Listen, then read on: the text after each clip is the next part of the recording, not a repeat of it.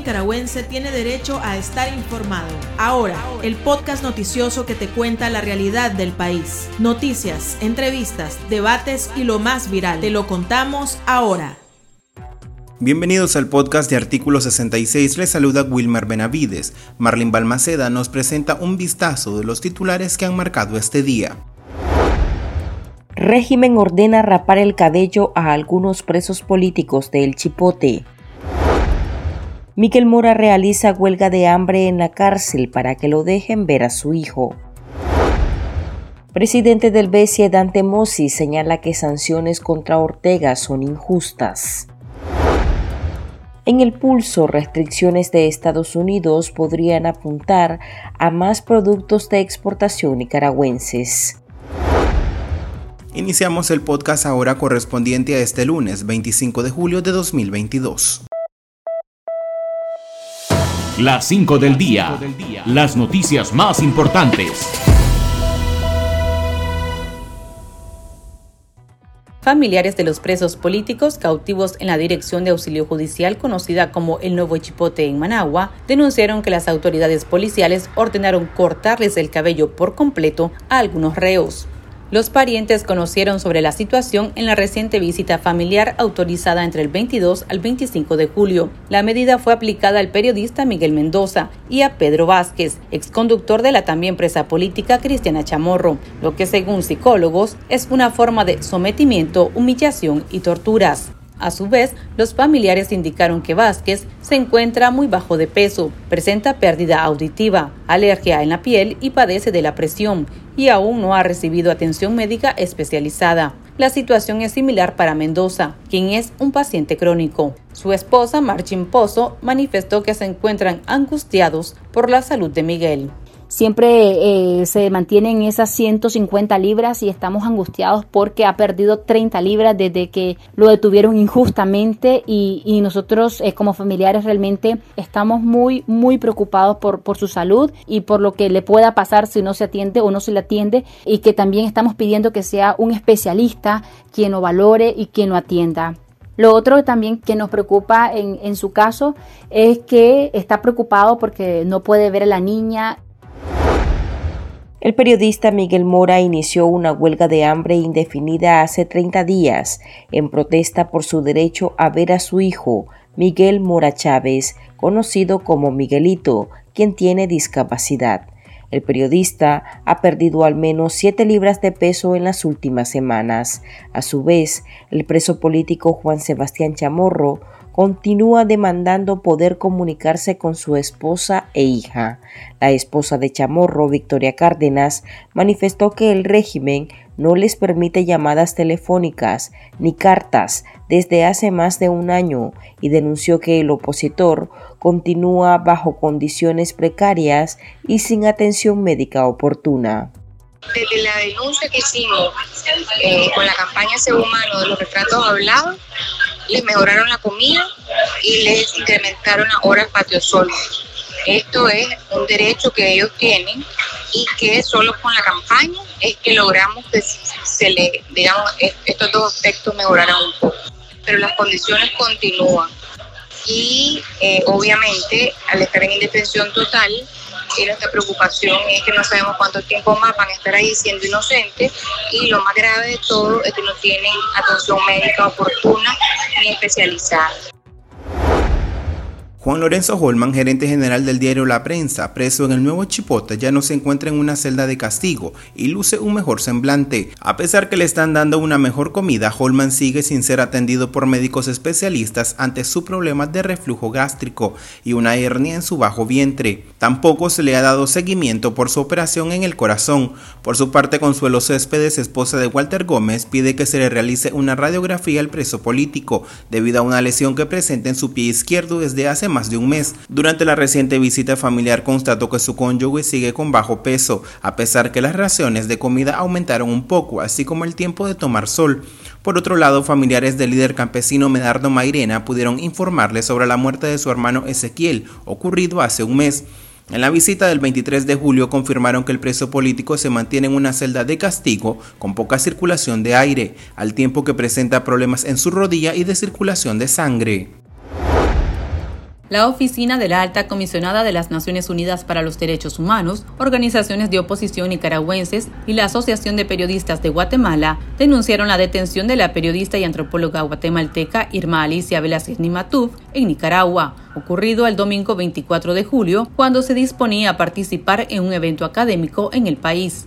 La periodista fue retenida y despojada de sus pertenencias por autoridades nicaragüenses en el aeropuerto Augusto Cesandino, sin justificación alguna, para luego negarle la entrada a territorio nicaragüense. La Cancillería de Guatemala detalló que Velázquez fue trasladada hacia Panamá y aseguró a medios locales que estaba solicitando información al gobierno de Nicaragua por el hecho. El presidente ejecutivo del Banco Centroamericano de Integración Económica, Dante Mossi, salió en defensa de Daniel Ortega, calificando de injustas las sanciones que este gobierno ha recibido en gran parte por Estados Unidos, cuya administración señala a Ortega de mantener un régimen autoritario que viola derechos humanos. En declaraciones a Canal 12 de televisión, Mossi también confirmó que la dictadura ha realizado una serie de cambios en los altos mandos de las instituciones del Estado para acceder a los préstamos del Banco Regional ante las trabas financieras que suponen las sanciones de Estados Unidos y la Unión Europea hay un régimen, ¿verdad?, de sanciones, aunque injusto, porque eh, se le acusa y se juzga a una persona, ¿verdad?, eh, sin, eh, sin el debido proceso, ¿verdad?, pero son las reglas del juego internacional. Entonces lo que hace el BESI es que busca mecanismos de protección, ¿verdad?, de, de, cómo podemos seguir proveyendo este financiamiento sin violentar posiciones internacionales. Y en el caso de Nicaragua hemos tenido realmente muy buena eh, eh, recepción por parte del gobierno nicaragüense en hacer los ajustes necesarios a, los, a las operaciones de crédito que tenemos para poder trabajar sin necesidad de, vaya, de parar desembolsos, de mucho menos. Las noticias más destacadas, el ritmo de la realidad nacional y debates para comprender el panorama social, ahora, el podcast informativo sobre Nicaragua.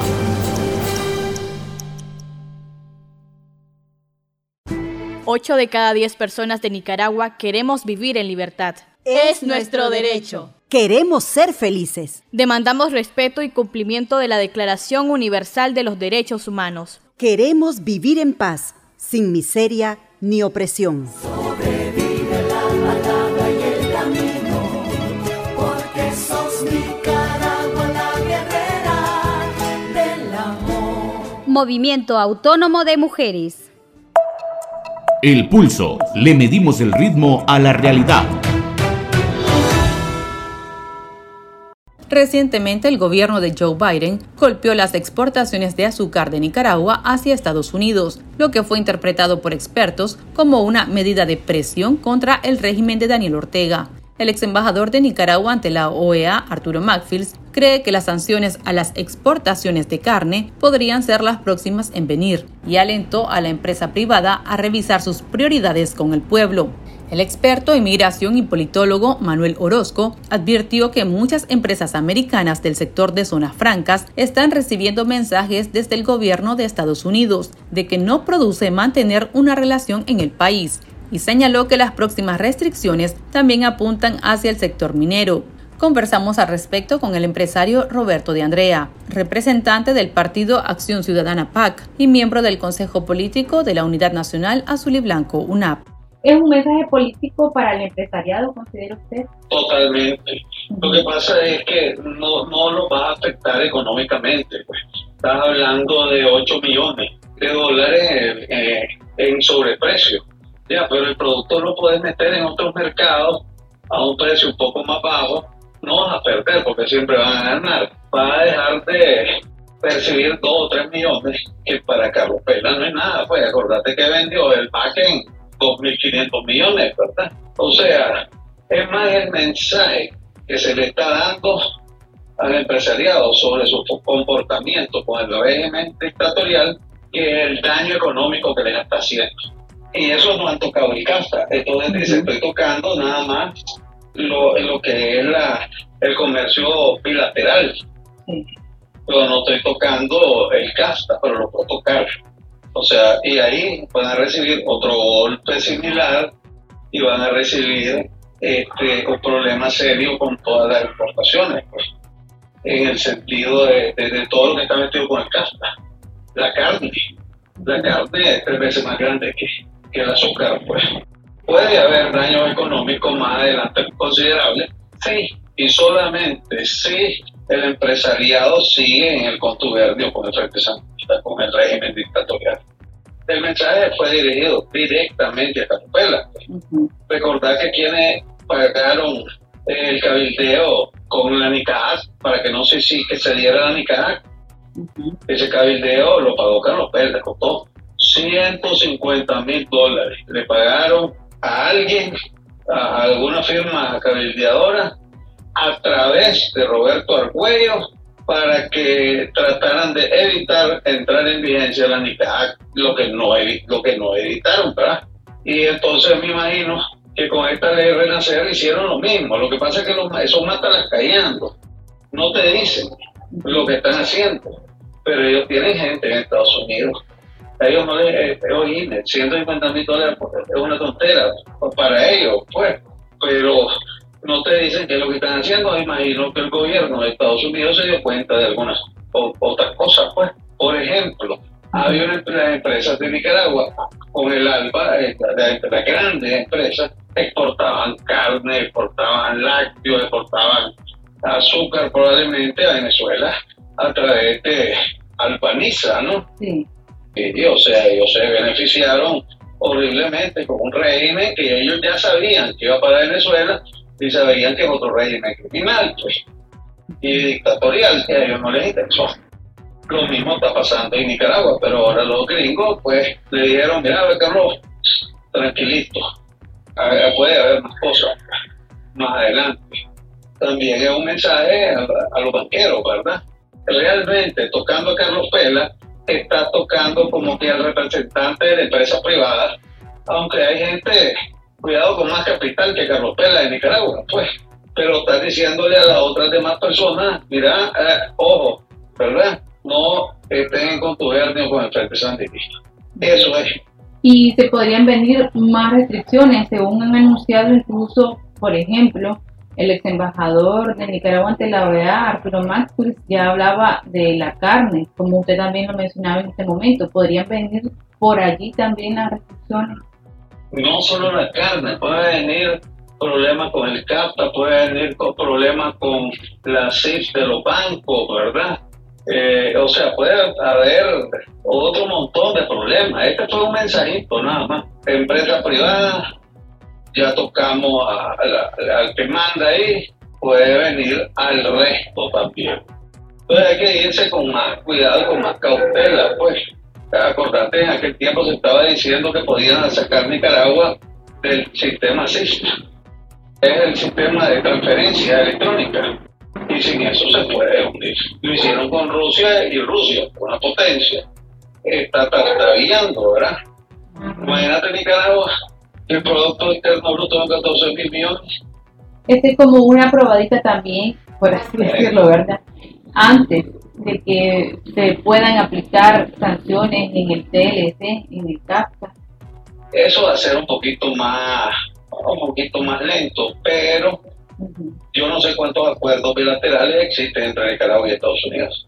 Pueden tocar los acuerdos bilaterales, pero también es, te digo que también es un, solo es el mensaje, porque Carlos Pelas tiene un ingenio aquí en, en Honduras. Y entonces le quitan los 25 mil toneladas a Nicaragua, pero se la reparten entre los otros países. Entonces, parte de la que quitó a Nicaragua, Carlos Pelas pues lo, va a recibir. El grupo Pantaleón que tiene el ingenio Monterrosa, también tienen creo que ingenio en Guatemala. O sea, muchos de ellos tienen ingenio en otros países. O sea, lo que sacaron por un lado lo reciben por el otro. Sin embargo, decía el señor Mario Amador, eh, del sector azucarero, de que a ellos les preocupaba la situación e incluso estaban intentando comunicarse con la embajada de Estados Unidos para ver pues, qué era lo que había ocurrido cuando apenas se estaban enterando de la, de la situación. No deja de ser un golpe hasta cierto punto o un mensaje fuerte. Es que, lo que creo que Madre Río Amador estaba tratando de comunicarse con la embajada de que qué va a pasar más adelante. Ya, el golpe de 5 mil toneladas no es mucho, no es mucho, produce 7 millones, ya, pero están preocupados por el resto de las cosas, ¿verdad? Y entonces al que le tocaba hablar con la embajada era Mario Amador, porque es el, el, presidente de la Cámara de Azúcar, ¿verdad? Pero yo creo que están preocupados por lo que puede suceder más adelante, no tanto por lo del azúcar, pues. El CAFTA está preocupado y puede estar preocupado. Recordar también que Estados Unidos tiene, Estados Unidos tiene relaciones con todo el mundo. Entonces, puede suceder que yo no sé si están importando a Canadá, están exportando a Canadá, Canadá también le pueden cortar bilateralmente el azúcar, puede volver arancel o lo que tenga, ¿verdad? Así que, hay cierta preocupación, ¿verdad? Continuamos la entrevista después de escuchar la opinión de nuestros lectores, a quienes les consultamos qué opinan sobre esta medida de Estados Unidos y si consideran que también es un mensaje político hacia los empresarios y qué debería hacer el sector privado al respecto. Escuchemos sus opiniones. El chat. Abrimos los micrófonos a nuestros oyentes. Por supuesto que este es un mensaje ya no solamente a la dictadura, de Daniel Ortega y su pandilla. Es un mensaje a cada uno de los empresarios que en conjunto desmontaron la democracia y subieron a Daniel Ortega a ser un dictador sin escrúpulos. Directamente ese mensaje va para los empresarios, más que Daniel Ortega, que está clarísimo, Daniel Ortega está clarísimo lo que le va lo que le viene, que es asunto de tiempo, pero le vale. ¿ah? A Daniel Ortega le vale lo que le mande, pero él está clarísimo y sabe lo que le va a venir. Quienes no están clarísimos todavía son los del COSET. El siguiente golpe debería ser a las exportaciones de carne, para que los empresarios vean que tienen que estar su lugar cerca del pueblo, no en contra del pueblo. O si no, simplemente sacarlo del tratado de CHAPTA ahí sí sentiría el ácido, aunque sería por poco tiempo, mientras Ortega se va, cuando ya se vaya Ortega se puede volver a restablecer todo. Vea, la situación en Nicaragua está demasiado malísima respecto al gobierno actual. Si es necesario, creo, bueno, la verdad que la decisión fue muy bien tomada porque cuando se llamó a paro nacional de las empresas privadas nadie quiso apoyar. Ahora está bien, bueno, eso querían, entonces que Estados Unidos ya con esa medida que tomó con los pelos porque fueron uno de los, eran cómplices con el régimen de, este gobierno de Daniel Ortega. Entonces yo pienso que está bien la medida, habría que cerrar, si es necesario, que cerraran también exportaciones de carne y otros logros que, que importen a Estados Unidos, porque es la única manera que se puede, se puede detener a esta gente. Por lo menos puede ser que presione a Daniel Ortega para que hace unas elecciones libres, libere los presos políticos, no dejen libertad, pueden hacer un paro nacional. Está magnífico que se den este tipo de medidas, dado que ya no hay otra manera en la que pueda entender este gobierno. Es necesario que las cosas en este país cambien porque todo mundo está sufriendo las consecuencias de la soberbia en la que este hombre ha caído. Es necesario que afecten a la zona franca, que afecten toditito los sistemas económicos de este país que le dan oxígeno a este gobierno, para que de esa manera la población pueda levantarse y sublevarse. Respaldar a los Estados Unidos para darle un golpe a Daniel Ortega y suelte a todos los, a todos los que están presos, todos los políticos están presos, porque eso no debe ser así porque él es un asesino que él me entiende. A él le vale que el pueblo no tenga comida ni nada. Ahora, ¿qué podría hacer el sector privado ante ya este mensaje político que le está dando Estados Unidos? Ya tiene que pasarse al lado correcto de la historia. Ya tiene que terminar el compadrazgo con el régimen dictatorial, dejarlo de estar alimentando y, que hagan lo que hicieron en los últimos años con Somoza, paros nacionales y, que se den cuenta que hay presos políticos casi más que lo que había en Somoza. Hay asesinatos más de lo que había con Somoza y ellos no han hecho absoluta, absolutamente nada. O sea, nada, nada, esta boca no es mía, echaron preso a, a echaron preso a Vargas en Maigili. Maigili era el presidente del COSEP y ese era Tiupanik. O sea, y, y, y empresas privadas ponen a un monigote del frente como presidente del COSEP. O sea, que dejen ya el silencio. Ya que dejen el silencio y que dejen de estar apoyando al gobierno con este silencio. Y ahora de que sean más estrictos en las cosas y ustedes pueden cambiar. Mira, un régimen cae con la presión interna, la presión interna de todos los exiliados y la presión internacional. La interna se ha visto disminuida porque los del gran capital que podían haber hecho algo, no lo hicieron nunca y lo que apañan es el régimen dictatorial van a tener castigo. No es que van a, quedar limpios, ¿verdad? Yo creo que, deberían de, estar pensando en eso también. Pues.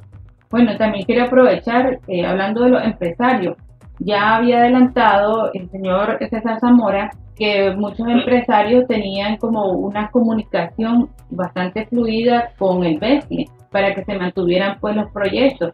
Y ya el señor Dante Mossi recientemente en una entrevista manifestó que las sanciones hacia Ortega son injustas. ¿Qué opina usted sobre esta posición de los empresarios y a la vez de la posición de Mossi?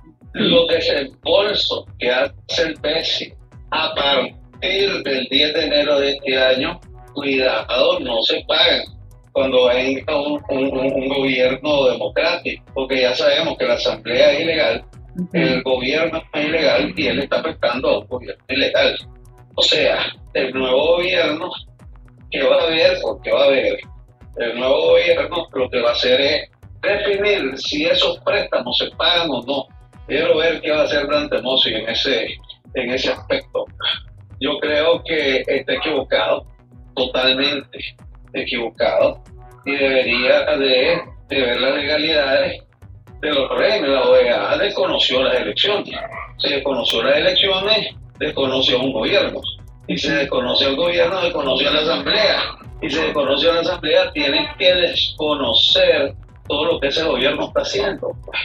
Pues eso le va a tocar al nuevo gobierno también. Dante Mossi no solo dijo eso, también dijo que que a, Daniel Ortega se le había acusado y no había tenido eh, defensa.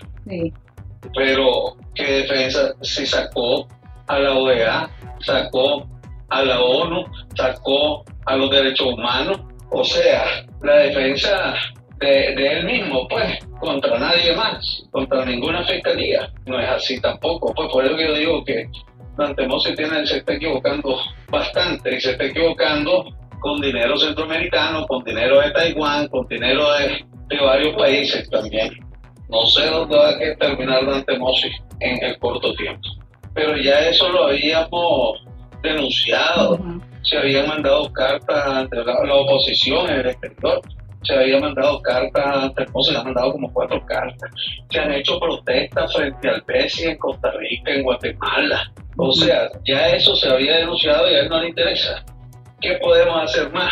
Seguir sentando nuestra posición de que esos préstamos no se tienen que dar, porque el problema de esos préstamos es que prestar para hacer una carretera 150 millones y agarrar 50 millones para la carretera y 100 millones para mantener el aparato represivo.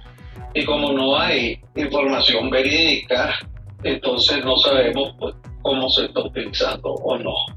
Bueno, y ya con este panorama de, posibles restricciones de parte de Estados Unidos, ¿qué le espera a Nicaragua, a los nicaragüenses, con, todo este, con toda esta crisis sociopolítica y económica? No, bueno, ¿verdad? Poco a poco se va a ir socando la faja. Va a haber un momento en que hasta el mismo Mossi va a decir, ya no podemos prestarle a Nicaragua, pero no tiene cómo pagar. El endeudamiento de Nicaragua anda como del 60-65% o sea, es bastante alto. Por eso yo creo que el pueblo no es baboso, el pueblo se va a levantar nuevamente y eso seguro, pero ahora no le va a pasar lo que pasó, que cuando la empresa privada dijo levanten los tranques, levantaron los tranques y ahí aprovecharon para matar a todos esos chavales. Para estar al tanto del acontecer nacional y conocer las voces calificadas sobre la realidad nacional, ahora el podcast informativo sobre Nicaragua.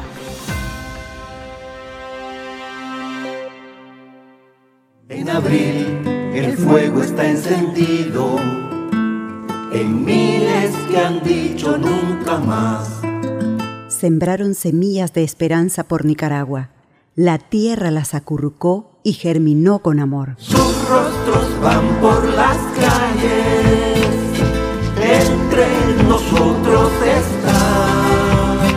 La semilla se multiplicó con flores y frutos, trayendo esperanza para resistir, a pesar de la plaga y maleza que quisieron dañar la semilla. Múltiples voces susurran, liberate y desprendete de todo lo que te impide ser y volar en libertad.